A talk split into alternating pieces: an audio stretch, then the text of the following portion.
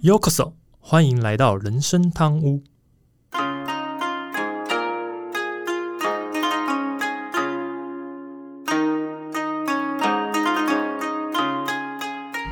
哎，话说今天是三月十二，嗯，呃，我们应该今天应该上了一集新的那个内容，啊，好像是我们谈那个动身，就是跟个性分析的那一集。啊，对啊，前一集是动身没有错，对，那我觉得这一那一集真的非常的有趣，嗯所以想要在对这边再推荐一下听众们，记得回去听一下第第六集。对听九次，然后呢，今天我们要赶快把录音录完，嗯，对啊，因为晚上可以赶回去连线《魔物猎人》的部分。这也是一定要的、对啊对啊等很久嘞，对啊，哇，终于，不过今天也还是只是玩体验版啊，正式的嗯等到三月二十六日。好，那大家好，我是 Andy。啊，我是历劫归来的阿忠，为为为什么又历劫归来？是因为上一集又发生什么事情这样？嗯因为上一集回去没有被老婆杀掉，哦，所以就运气很好，就对了，对对也算逃过一劫这样子。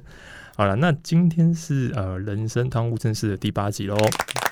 那呃想要来聊聊一个不知道听众朋友有没有会想过的一个话题。那这边我先问一下阿忠，在上一次那个 DISC 就第六集的我们提到那个测验的介绍之后，因为你有提到你是 C 型的那个谨慎型嘛，嗯那你应该自觉是一个理性的人吧？哼，对啊，对对对，那就是不管在面对工作、家庭、人际关系，甚至是购物的时候，你多数都能保持理性的思考跟分析吗？嗯，我觉得自己是相对理性的，但不可能是所有事情都理性啊，毕竟我们不是机器人，那当然，对吧、所以还是会受到一些喜好啊，或者是习惯的影响。嗯但在面对家庭的时候或人际关系的时候，会比较偏向感性。嗯哼，但是工作的时候呢，就是一定要理性啊。嗯，那如果是讲到花钱购物的话，那是绝对理性。哦，我是连买一个东西我都会考虑再三的人。嗯像那个去年出那个 Pure Station 五啊，空气清净机，嗯哼，我就从去年考虑到现在。你是考虑怎么跟老婆解释吧？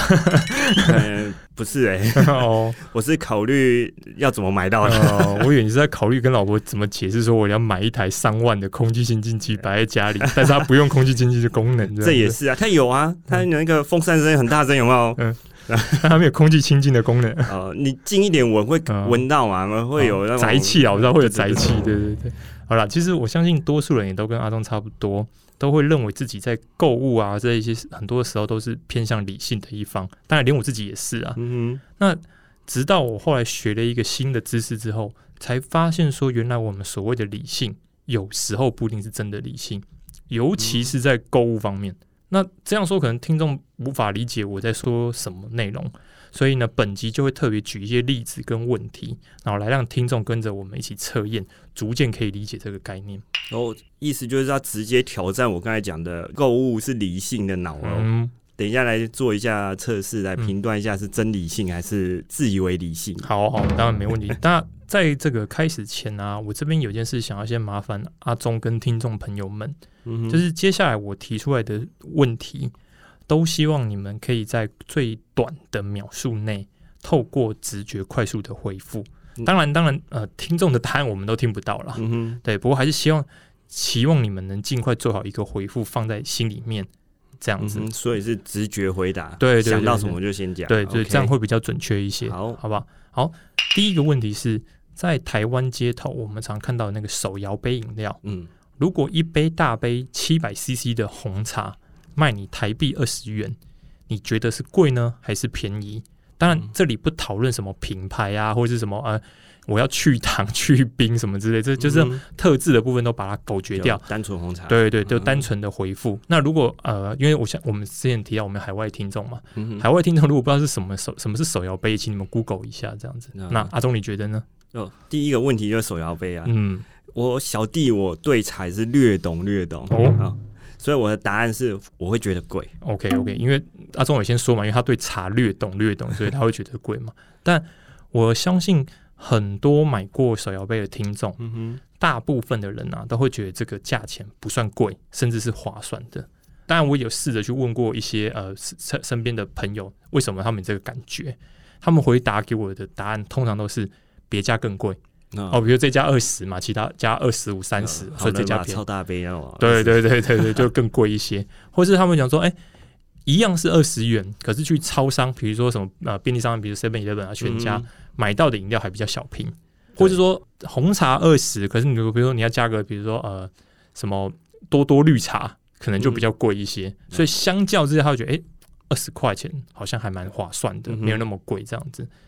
但是这里有一个很有趣的现象哦，就是多数人，包括呃听众们，你可能大家都会从别的饮料或是其他的厂牌去比较后，觉得这个划算。嗯哼，但我相信比较少人会去思考这杯红茶的这杯红茶的茶叶用的是什么样的茶叶内容，直接问问他们应该不知道应该很难，他们也不见得会回答你，这是真是的。对，那甚至它的整个包装啊，或者比如整个整杯饮料的成本有多低？嗯哼，所以假设如果我今天跟大家说，哎、每杯红茶其实成本可能只要三块或五块台币，那会不会就觉得二十元其实很划算？甚至可能有人会觉得，哎、这个好像有点暴利的感哦觉。对，那个一次就赚你五倍，对啊，对啊对啊对啊，你这边指的成本应该是指所有成本吧，不是单指茶的成本吧？嗯嗯，这边应该呃，应该说这边当然可能一杯饮料的成本总体成本来讲，有可能就大概差不多是五块钱左右。对，嗯哼，因为怎么说呢？大家都知道说，因为手摇杯的一杯茶嗯哼，成本不会全在茶上面，啊当然一定有人事成本啊店租成本啊，嗯所以可以想象的，可以想到就是那个茶，它当然就不会用太好。哦，那我为什么会觉得贵？因为我自己有在泡茶的，你就会发发现花相同的钱，嗯哼，我去买到的茶叶可以买到很好的，嗯哼，然后跟自己泡相比呢，手摇杯就会变得嗯没有物无所值啊，就嗯感觉是比没有那个价值，对，没有那个价值。所以就单单就喝茶来说，我就会觉得贵。但但你如果问我啊，既然觉得贵，问我会不会买？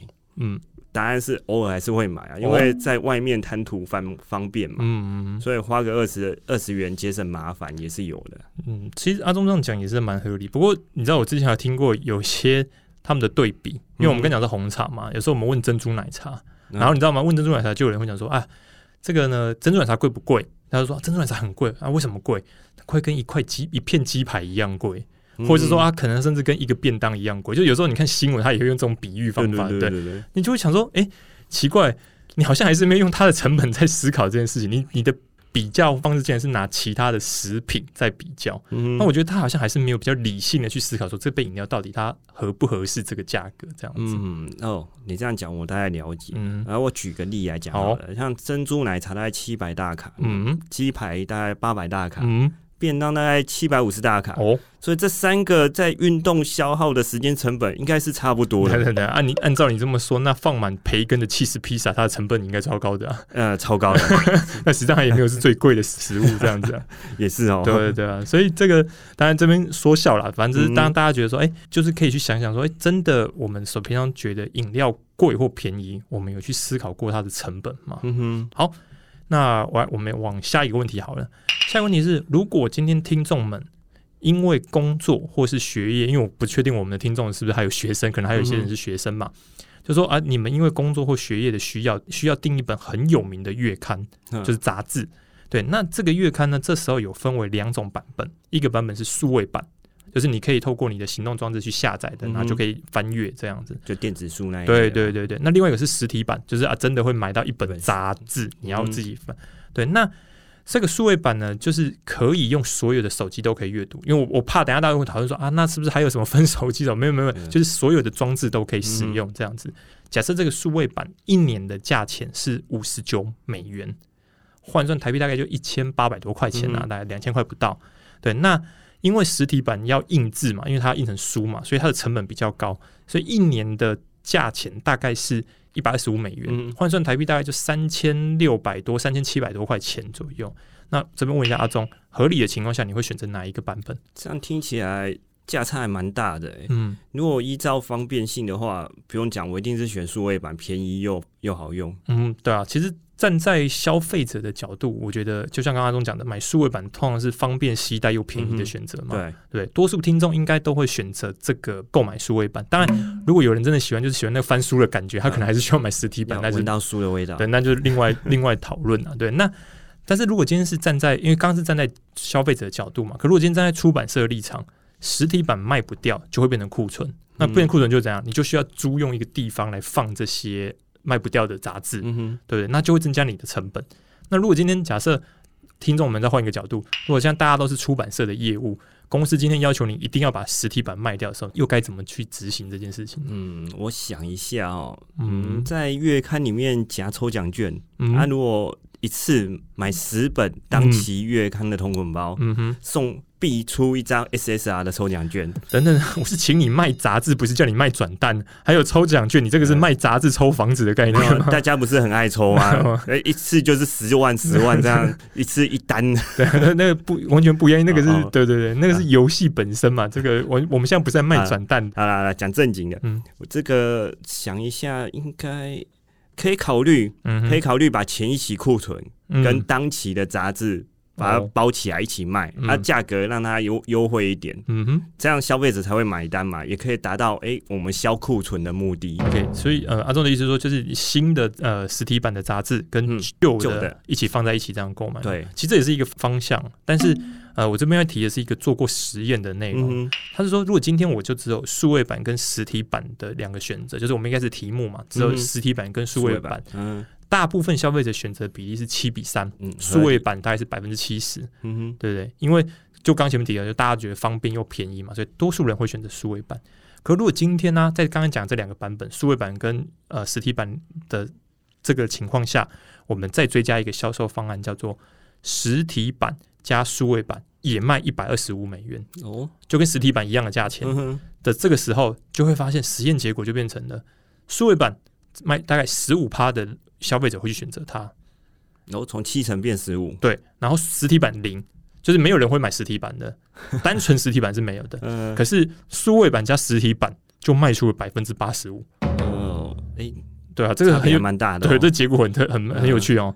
就说多了一个我们感觉好像没有用的选择，叫做呃实体版，嗯。对不对？就因为你那个实体版上是零嘛，可是实际上你会发现，我其实是后来追加了一个数位版加实体版这个选项，嗯，但它会变相的，好像哎、实体版那个选项变得没用，为什么？因为它只是陪衬，它变成零趴这样子，嗯但它实际上大大影响了最后理性的判断。为什么？因为刚刚讲的嘛，阿忠讲的，七成的使用者一开始是买数位版，但后来变只剩下十五趴因。为听起来好像蛮还蛮划算的，对对对对，所以它就会变成说，哎、让更多人去购买了含实体版的部分。为什么？因为实体版搭配数位版都卖掉了嘛，嗯，也就达到出版社要的结果，哦，销了库存。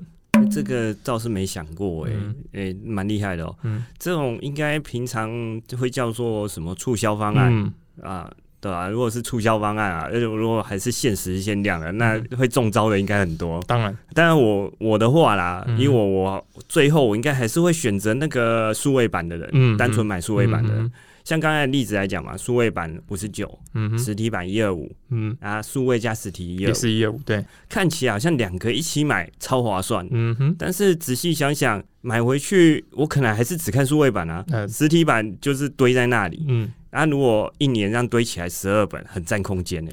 那其实你也不会去翻它，就是个垃圾，呃，好了，它就是对，就是反正就是 是堆在那边的垃圾，使用对最后可能就是拿去资源回收的那种。嗯嗯嗯但是你有仔细想，原本是花五十九，对变成花一二五，就是多花六十六块啊，就买一个根本不会翻的东西回嗯家，这样听起来好像不太对。其实这个就是呃一个迷失，你知道吗？嗯就是就好像呃，我我不知道大家会不会有同样的状况，就有时候你会发现在呃全家买饮料的时候，一罐卖你原价，嗯，第二件减六六折，哦，大家就抢的那么样。可是其实际上第二件六折等于什么？一件八折的意思。对，但是你会发现更有趣的是，很多人可能本来他第二天可以花差不多的价钱选择别的饮料，可是他因为前一天被这个促销的方案影响到了，所以他就得买了两罐一模一样的，然后他第二天也喝一样的饮料。但是，他如果真的很爱喝，我们就无话可说。可是他变成说，哎、其实他多花了一个钱，先买了隔天的饮料，然后放在那边，对，然后假如他不想喝呢，也不行，你买了嘛，你还是顺便喝点，对，你还是喝掉它。掉它，对，所以我觉得觉得它就是一个销售的方案，可它其实是实际上它是会影响判断的消费者在理性判断的时候，嗯，好。当然，我觉得讲到这边，可能还是有些听众半信半疑。没有，我们再举下一个例子。如果现在有一个法国十日游的行程，是八万台币。嗯反正你就把它想成十日游嘛，就可能法国很多地方嘛，什么罗浮宫什么的，全部都去过一遍这样子。嗯对，那另外一个是呃意大利，也是十日游、哦、的行程，然后它也是八万台币。呃，我觉得听众们现在想一想，如果这时候这两个方案的时候，会发生什么事情呢？阿忠自己觉得呢？那小孩子才做选择，我当然全都要去啊。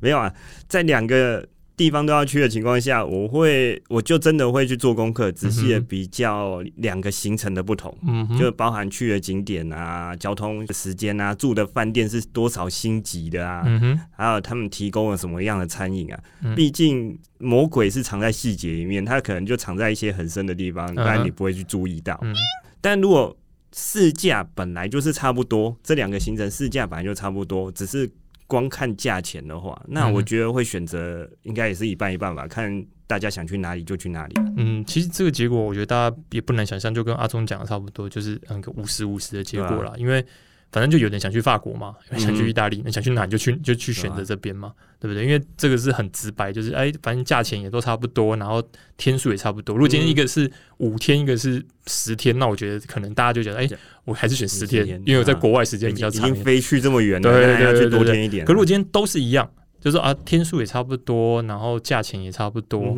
的时候，就会是一个很五十五十的选择。嗯对，不过今天如果啦，我们假设在这两个行程里多了一个选项，叫做一样是去法国十日游，可是不提供饭店早餐，哦，然后价钱呢一样是八万台币，也就是现在有三个选项了。一个是法国十日游八万，一个是意大利十日游八万万，另外一个是法国十日游但没有早餐八万。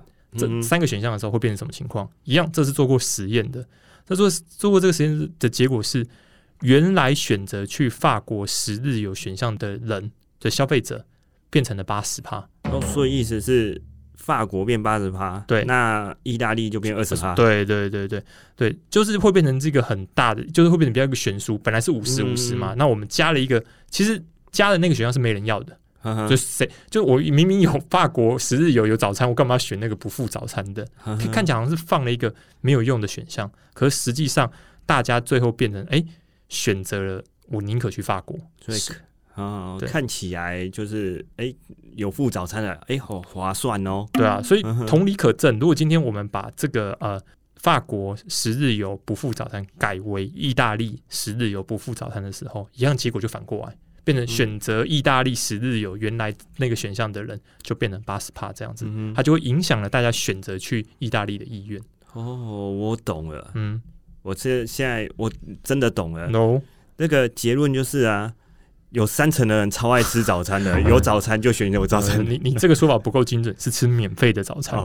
吃免费的早餐，对对对就跟卢广仲一样啊，嗯 好吧，很爱吃早餐。对对对，反正这个呢，其实就是大家可以想象啊，就是说这个其实是放了一个好像没有用的选项，但它却嗯导致了每个人就是消费者在选的时候，其实它是会有一一点影响的。这个做法呢，我觉得也许刚刚讲这部分，大家可能其实是可以呃。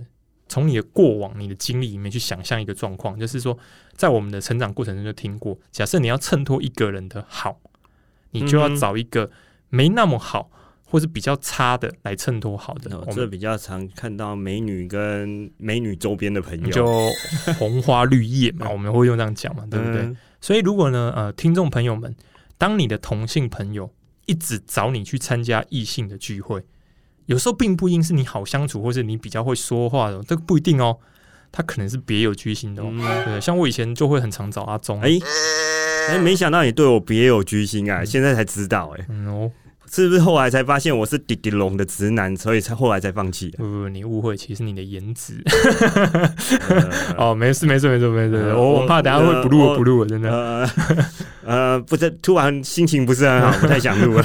不要这样不要这样，玩笑话玩笑话，其实他这个是他就是一个呃比较心心理的状态啊，嗯。就是他其实就是透过大家觉得哎、比较差一点点的，其实它不是真的很差，嗯对，并不是说你要真的找一个很差的来衬托，而是说只要有一点比较效果，嗯那它就会产生这样，就像刚才的没有早餐的比较效果，对对对，它就会嗯产生这样的结果。对啊，但我这样讲，这刚刚讲这个结果，可能还是有人不太相信。那没关系，我就用一个例子，就是我跟阿忠。假设今天把我跟阿忠的照片放在一个板子上面，然后我们就一比一的比例哦，就没有谁大谁小哦。对对对，然后我们去询问随机的路人女性，就不认识我们的两个人，当然当然可能甚至我们两个不是我们两个去，就找一个第三者去去帮我们做这个实验这样子，嗯，然后问他们比较想和谁当朋友我。突然有种不太好的预感。哦，真的吗？好吧，在呃，在这随机的女性并不知道说，哎，我们的个性啊、谈吐啊、身高啊、嗯年龄等条件之下，我觉得大部分做出来的结果当然是我比较好。哎，不是，不是，不是，不是，不是，不是，不是其实结果会是五十五十啊。呃这样子好，对对对，好。那如果今天想要让阿忠的被选择率高一些，该怎么做比较好？阿忠有没有其他想法？呃我刚才耳朵痒痒的，是不是有人在讲我坏话？嗯呃，应该大家不要仔细听，应该没有，应该没有。好，对没关系啊，我这个人本来就不是靠长相的，嗯。都是相处后才会发现我的长处啊。哦，你是说不爱剪头发，让它长长的长处吗？呃，不是，是好相处的长处啊。哦，那就好，那就还有好。那个真的要相处过后才会看到的。我不然我怕等下有人不录了，比较麻烦一点。对好啦，那这已婚人士哦，女人缘太好，嗯 会很困扰啊。这趴都给你赢，没关系啊，都给你赢。好啊，那我要先感谢你，就对了？好了，其实这个呢，呃，刚 Andy 讲这个，其实它也是有一个实验的，就是说，嗯如果今天我跟阿忠的照片，因为嗯我刚刚前前面讲的啊、大家都不认识我们嘛，在这种单纯选项，就好像法国跟意大利的选项就是，哎，那我就选择呃，我想跟他聊天的那个人，反正他就是看着这两张照片去选择。嗯但所以结果大概也会是五十五十。当然，如果这时候呢，我们在这两张照片里面多放一个一张，就是呢，我请泰做我们家美术高手嘛，请他把它做一个加工，加工什么呢？就是一样是阿忠的那张照片，嗯然后呢，请他把那个眼睛啊弄得大小眼啊歪一点啊，然后嘴巴也给他斜一点，就是让他整个的五官看起来不那么端正。然后如果把这张加工的照片放在我跟阿忠原来的这两张照片中间，再去做刚才那个实验，去问随机的路人女性，就会发现，哎，大家开始选择阿忠的比例开始增加哦，有时候不只是六十趴，可能甚至提高到八十趴。在这个情况，就是因为它多了一个比较跟选择。嗯，等等，这是不是弄错了什么？我嗯觉得应该是要改你的照片嘛，嗯因为只有嫂嫂子会觉得你太帅，嗯怕太多人选，把你的眼睛弄歪一点，嘴巴斜一点，还再流点口水，嗯，哦，直接把你原本的照片取代掉，那我可能就不是八十趴，是一百趴。哦，所以所以你是想说直接把我弄丑就好了？OK OK OK，好好好，既然我给你这么大的那个压力，我也没话好说，对对对。好了，反正这边呢，就是我跟阿忠，我们就在开玩笑，就大家、嗯只是说这个也是呃，刚刚讲的是一个真的做过实验的结果啦，所以给大家参考一下，对啊。那听众听到这边，就我们刚刚讲了这么多个实验的结果，大家会不会开始觉得自己的理性已经跟想象中有些不同了呢？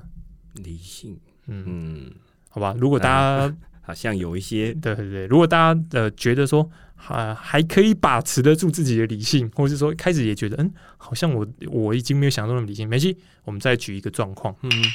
假设今天听众或是我对面的叫阿忠先生嘛，你们很想买一支钢笔，然后这支钢笔呢，它的售价原售价是二十五美元，大概就七百五十块台币上下吧，对不对？然后这时候比如说有一个人路过，就跟你讲一个小道消息，叫做说，假设你愿意走十五分钟，另外一家店他卖的这支钢笔，同样的一支钢笔哦，他卖的是十八美元左右，就是不到六百块台币。嗯那你愿意走去买便宜的钢笔吗？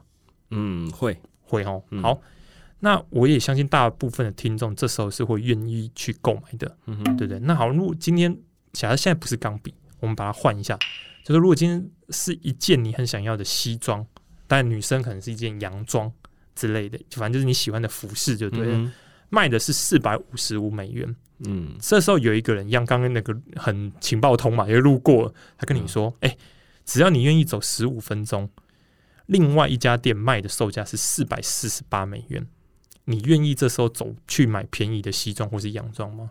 嗯，我想我还是会，？”哦，啊，这种还是会对，嗯。呃，开始我觉得相信有一些人，他开始会想说，为什么我要跑这么远？嗯为什么？因为刚其实这两个主要差别是在二十五元变十八元的时候，其实这个折扣跟四百五十五元跟四百四十八元的时候，这个折扣相较起来，二十五元跟十八元这个折扣感觉好像比较多一些。嗯对但实际上，如果你有认真的听我的问题，当然可能呃，听众们就是比较难想象，你可能假设你刚刚有记录才有办法啦，才有办法比较快速反应出来。嗯其实我刚刚的问题很有趣的是，这两个问题省的钱都是七美元，嗯哼一样的金额，然后呢，距离都是一样十五分钟，为什么这么大的落差？嗯，可能是那个店员比较漂亮。哦，哦这个也也可以列为考虑之一，对对？对对。啊。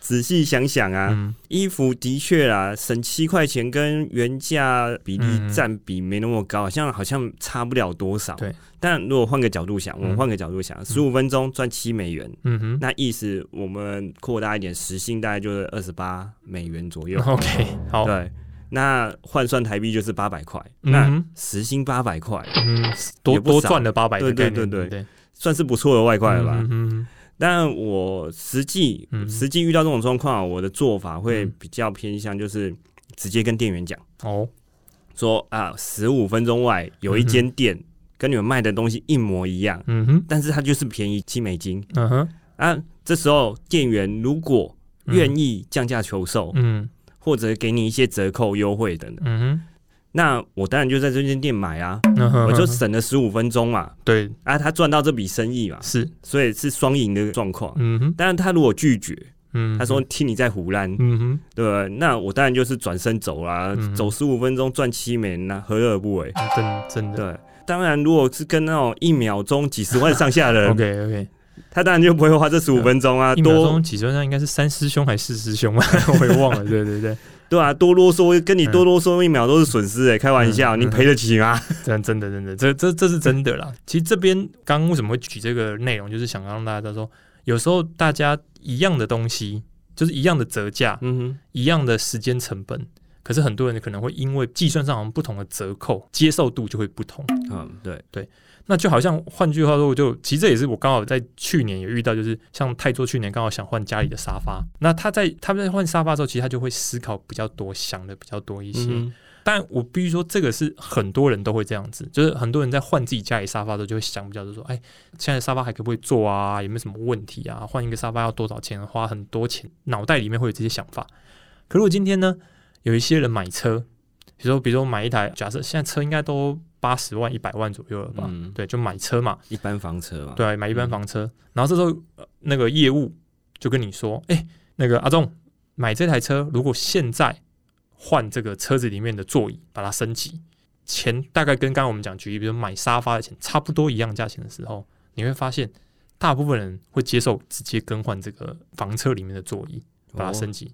多加那种加热装置，，对对，嗯 加热装置。OK OK OK，还是弹性比较好，在里面应该是弹性好，呃，不好说不好说，那个玻璃要黑黑的，哦对好，可是这没事，我们要要送那个隔热贴，对不对？不要再开车，不要再开车。对，所以实际上你会发现很有趣的点是，这个状况一样的价钱，嗯，让你直接购买沙发，大家会想很多。可如果今天是让你买车的时候附赠一样的价钱升级座椅，很多人就会乐于接受这件事情，他可能想的思考点就不会那么久。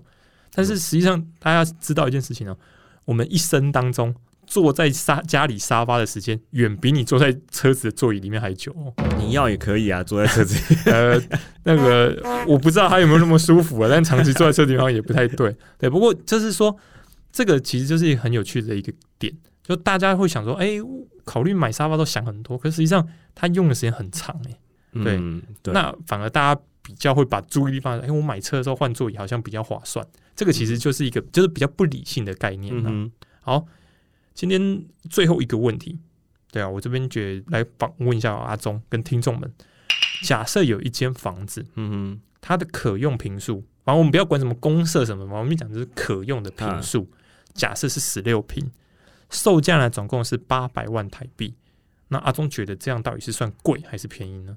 哼，嗯，上集有讲嘛，嗯，买房三原则对。嘛，location 嗯哼。location location，对啊，这里啊，这样看起来左青龙右白虎，嗯。坐南朝北，地点不错。嗯。虽然八百万听起来贵了点，但花点钱埋在这里，必应子孙，嗯。哎，蛮划算的哦。等等，我们讲的是房子，不是塔位。呃塔位十六平也太大了吧？就你是要摆家具塔在在塔位里面？就没事可以在那边泡茶，啊那个亲友可以在那边泡茶。我们讲的是房子，好不好？谁在跟你讲塔位啊？哦对，原来不是阴宅的部分是阳宅哦，好好好，那一平要看买在哪里啊？一瓶嗯五十万，要看买在哪里才知道是便宜还是贵啊？就刚讲 location 嘛，对啊对啊对啊，所以这时候我刚讲，如果我今天只给呃一开始题目的那个讯息资讯，嗯比如说十六平八百万，大家可能就会犹豫，因为这样到底是贵还便宜，其实没有人知道。嗯哼，就像阿忠刚刚讲的啊、这是 location 的问题，就说哎、这个地点到底在哪边，买在哪边？我现在给你一个资讯，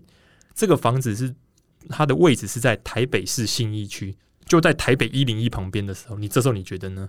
嗯，哎、信义区哦，当然可以买啊，嗯眼睛闭着就给他刷下去，对啊对对好像没那么大高额度。没那如果 今天我给你另外一个资讯，这个房子不在市区，在偏远的郊区，旁边只有田啊，后面是山啊，就离你最近的邻居，嗯你要走十五分钟才能到他家，嗯然后生活机能几乎等于零，因为附近也就是没什么，比如说便利商店什么的，购买都很困难的时候，这时候你觉得呢？呃，这可能要考虑一下哦。那个业主是多有自信可以卖得掉，拿这种价钱出来。其实如果你有印象，我们那时候去年去花莲的时候，不是我们就看到一块地，它就是差不多就是地很大，然后有那个价钱是不贵，可是说实在，我们就想说买在这里要要干嘛？种田哦，对啊，对，就是开心农场。哦，没有就是这就会是呃，我们刚刚讲的状况，其实 location 是一个重是一个关键地方，嗯它的位置到底在哪边？所以呢，你看很有趣哦。今天呃，我讲十六平八百万台币，嗯有没有听众，甚至会不会有人去计较说，诶，这个房子到底用什么建材，嗯或是谁设计？哦，为什么会这样讲？比如说，像我们如果知道日本，你有如果看过那个节目，就是那个呃住宅王，嗯就他都会讲说，哎强调说，今天这个住宅其实是用什么木头什么木头，哦对对，他会告诉你这是怎么建材。嗯，对，可是你看啊，我们今天在讲八百万十六平的时候，谁在讨论建材？有人会管谁设计的吗？对，反而会比较是用什么来做比较？刚讲 location 嘛，就是会用附近的房价、地点啊来做比较。所以这个所谓的理性啊，是一个比较出来的结果，嗯对不对？当然，先说这个没有什么对错的问题，而是我们我这个当然也做过实验，就是人呐、本身如果今天在给你一个呃你不太熟悉、陌生的事物的时候，大部分大家是没有办法立刻对这个事物定出价值啊啊，就马上看到啊，就马上知道。比如说，像我们现在在录音这支麦克风，我如果问阿忠说这支麦克风值多少钱，除非你查过了，不然你马上问你这支麦克风多少钱，你也会想犹豫很久，想说嗯，这麦克风好了，不用看了一，下。不用看了，看那么久干嘛？你还没讲出一个答案呢。哦所以这个就会是变成说，我们有很多的价值都是比出来的，嗯因为只有比较的情况下，我们才会立刻的能去反映说这个价值到底是高还是低。嗯，那你说的这个价值，嗯，其实应该说会跟每个人价值观不一样，就会不同。当然，，当然，当然，对吧？嗯也会因为我有没有这个需要，嗯，所以也会觉得啊、如果我没这个需要，就会觉得这个东西怎么这么贵？是，对，嗯像刚才的例子啊，可能我觉得有人会觉得新一区很吵。嗯，啊，喜欢田野宁静的啊，可能那边房子他觉得建的也不错，嗯虽然八百万，但是他喜欢，可能就买了。所以建商就有自信了。你看，像这样的人就去卖出去对啊了，对啊，所以，当然像我这种以价格考量的，嗯当然是以周边嗯房价来评断这个东西是贵还是便宜。哦，我觉得这当然就是阿忠讲一个观点，就是其实还是取决于消费者他在比较的时候，他用什么为标准这样子。嗯这就好像大家上网呃上网在买网拍，或是在街上逛街一样，其实大家在看很多东西的时候，都会有一个比较的想法。我举自己的例子啊，有时候我在跟泰泰做他们，或者带小朋友出去逛街的时候，虽然我不一定要买，可是我就会开始到处看一下这个每个东西的价格，然后我心里就想说，嗯，这个会不会太贵？虽然我没有要买，但我就会在在想这件事情。比如说经过外双系看到包包的时候嘛，呃，嗯，好，讲外双系，我不知道大家有没有听得懂 Chanel，OK，、好不好？好，那呃，这时候当然听众有时候你会觉得说，有一些听众啦，他可能就是在呃看这些事物，他就没有特别的想法，因为他没有想要购买嘛，这是合理的哦。可是如果今天你想要购买的时候，比如说举举个例子，像假设我们去大卖场，啊，那你想要购买一台电视的时候，其实你就会开始看电视的价格跟尺寸。啊，但是呢，你看的时候你会怎么样？你会先找一个锚点，就是说我先看某一台，我觉得啊它的价格跟它的型号还蛮接近我想要的，嗯然后我会看一下它的价格，这为一个锚点。为什么？因为等一下你会拿这个当成判断的基准啊，去比较其他比它贵的有没有怎么有没有比较划划算，比它便宜的，你会开始做当着这个锚点。所以如果有同类的商品在旁边，你就会拿它做比较。嗯，合理，对啊，如果没有，可能就会用的是经验或是其他的事物做比较。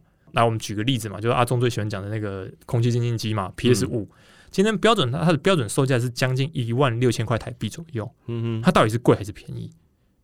其实我觉得，如果直接问，有的人可能会想一想，应该说，呃，对游戏很了解的人，大概可以知道 PS 五贵还是便宜，因为他可能以前他购买过 PS 四、PS 三，他大概知道这个价格。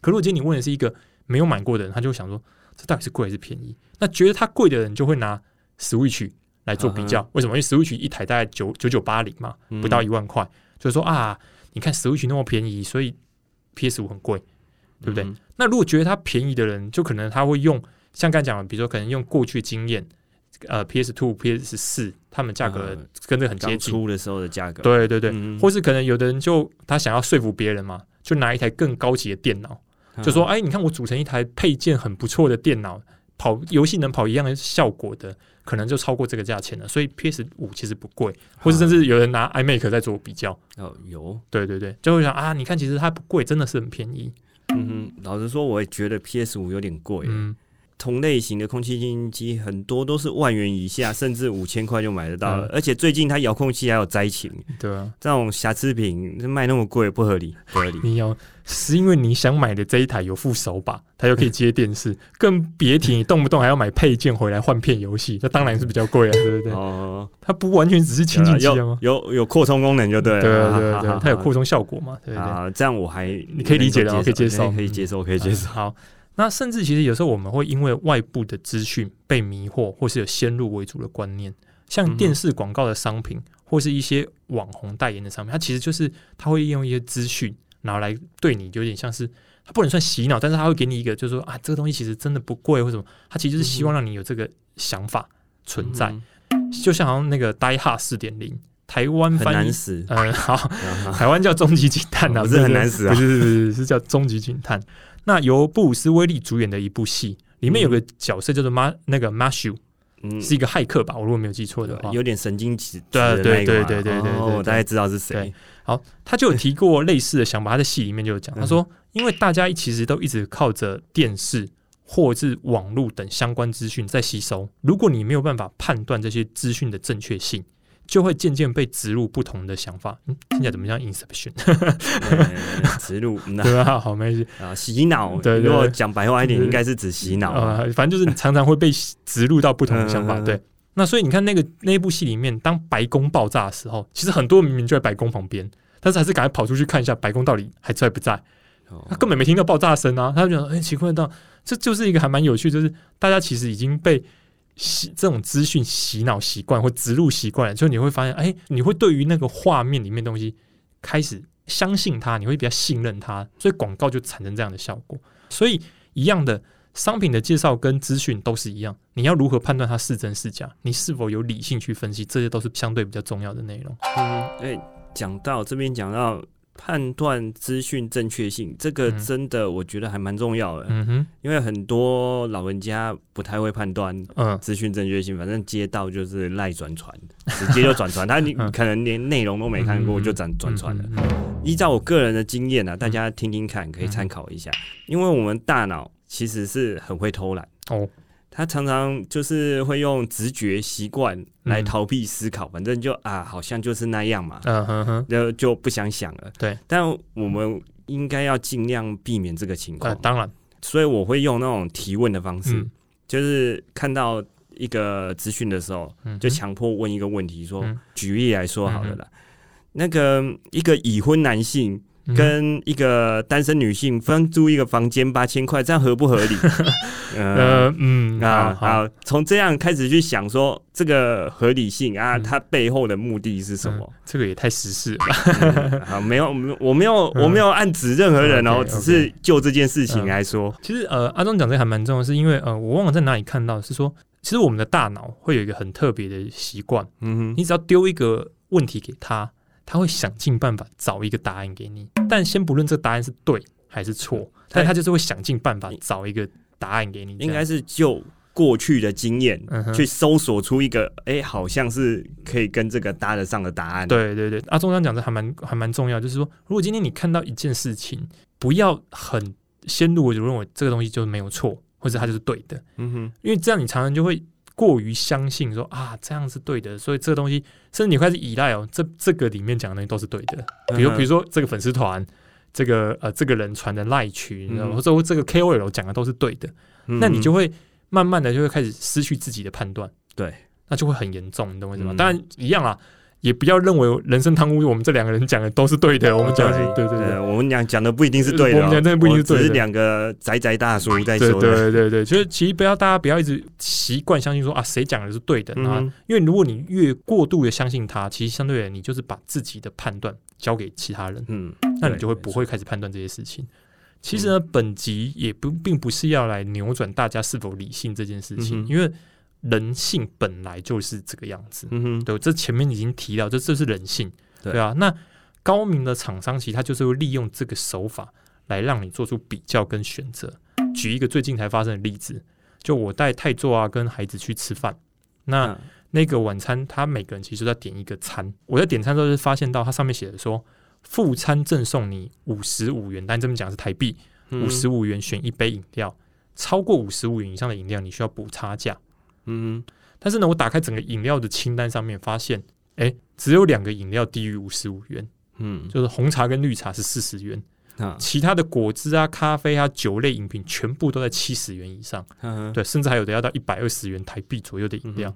我当然那时候就觉得这手法非常的厉害，因为它其实是会想要让有一些人会觉得说，哎，五十五元选四十元好像亏钱呢，好像亏十五啊，对，亏亏本嘛，嗯。所以他想说，好吧，那我就再加十五元喝那个果汁啊，或者是咖啡的饮料内容。嗯我觉得这就已经是陷入到了厂商要的，就是啊，我多赚你十五块钱，嗯，对啊。当然我自己打当下我是觉得，哎、自己很理性，所以我就后来选择了红茶。当然有自觉说啊，我很理性啊，你看我选择的没有被骗到什么之类，不需要再补差价。对啊你你刚才第一题不是说没有考虑到成本的比较？呃，对对对对，没有啦。其实呢，就是当下那个时候只是单纯嘛，我就所以我说人都是这样不理性的嘛。嗯我回到我们刚才讲，其实人都是不理性的嘛。对，所以我是这边会建议大家在消费的时候，其实你要仔细看看有没有其他的陷阱，或是厂商巧妙的安排，让你会多花钱。当然，如果今天听众们大家就觉得说，哦，我就是心情好啊，我就想多花钱。那可以请我吃饭，啊，OK OK，反正这就在不在，这是不在我们讨论当中，因为你今天就是想花钱嘛，对不对？嗯。你花钱觉得很开心、很爽快，那就当然就是不在这讨论里面这样子。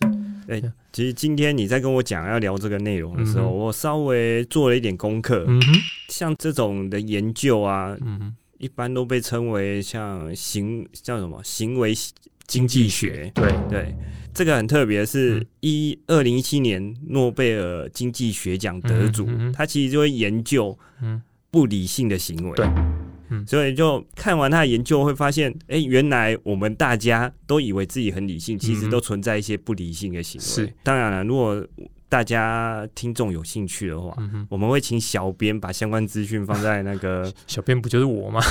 呃对啊，啊，放在粉丝团是不是？对，放在粉丝团啊，对刚才被你打断，突然忘记要讲什么。好，其实这边啊、感谢阿聪阿聪补充啦。那另外、嗯这边我推荐另外一本书，叫做《谁说人是理性的》，这是有一本书。对，那这书里面就有提到刚才今天讲的很多的那些实验跟内容。那我也嗯觉得听众们如果有兴趣，可以去呃，不管你是去购买或租借，都可以来去看这嗯相关的，因为它其实是会剖析大家在选择上的时候一些嗯不理性的行为。嗯对，但你也不用为了这件事感到害怕啊！我不理性怎么样？不会怎么样，因为大家都这样子、啊。对吧？其实大家都这样子，不是只有你哦、你看我刚我对面的阿忠，他都已经说他是谨慎型的，可实际上他还是偶尔会有这些不理性的行为。对，这个就是真的没有什么。呃，我们不是在那边危言耸听说大告大家你很不理性，不是不是，其实就是因为这样子，每个人都是这样子，嗯，只是说要提醒大家是说，有时候你在消费的时候可以多想一下，嗯哼。不要明知道它是个陷阱，还硬踩到那个陷阱里面去，这样。不会啊，就明知道它是陷阱，嗯但是我爽啊。好，可以，可以，可以。如果如果是就我要看前面的，如果你就是想花钱，那我们就没话好说。呃对对对，我今天就是爽，想说花这一笔不行吗？真的真的，对吧、就就就像我，就像我前两天嘛，那个《魔物猎人》有日版跟港版嘛，我就想买日版，对不对？日本虽然比较贵，我就想贵买三百耶，开玩笑我。就想买，因为没有啦。其实刚才是思考它后面可能有些更新波，我就想买嘛。嗯对啊，我觉得这就是，如果今天你已经有知道这个差异，你也了解说它的陷阱在哪边，或者说嗯它的为什么定这个差价，你还是做这个决定，最少我觉得这样也不算不理性，毕竟你嗯思考过这件事情。嗯，因为知道，呃，嗯总比应该说总比不知道还自以为说啊赚到啊那种情况好。对，这是最糟糕的。对啊，对啊，就是有，因为很多人常常会觉得啊，我好我好像赚到一笔什么东西，就我们刚刚讲的嘛，买饮料也好，或者是买很多东西，你就想啊，我赚到了。可是其实那是陷阱哎，对啊，其实你真的是被坑了。对啊，对啊，那那个就不理性，这样其实是相对来讲是比较呃伤害比较大一些了比。较糟糕的状况。对啊，对啊。好，嗯不过今天也花很多时间跟大家说明。那我觉得后续一样，我们会再把一些呃，像刚刚阿忠讲，我们会再把一些资讯放在粉丝团，嗯那也欢迎大家去看一下。好，那今天节目就差不多到这边喽。我是 Andy，呃，我是阿忠，对啊。那如果如果呃听众们还有任何想跟我们分享或讨论的，都欢迎透过主页资讯栏里面有个回馈的网站连接，或是信箱还有粉丝团、IG 等私讯或留言给我们。那我们期待呃听众们的回馈，好不好？那我们下周见喽，拜拜，拜拜。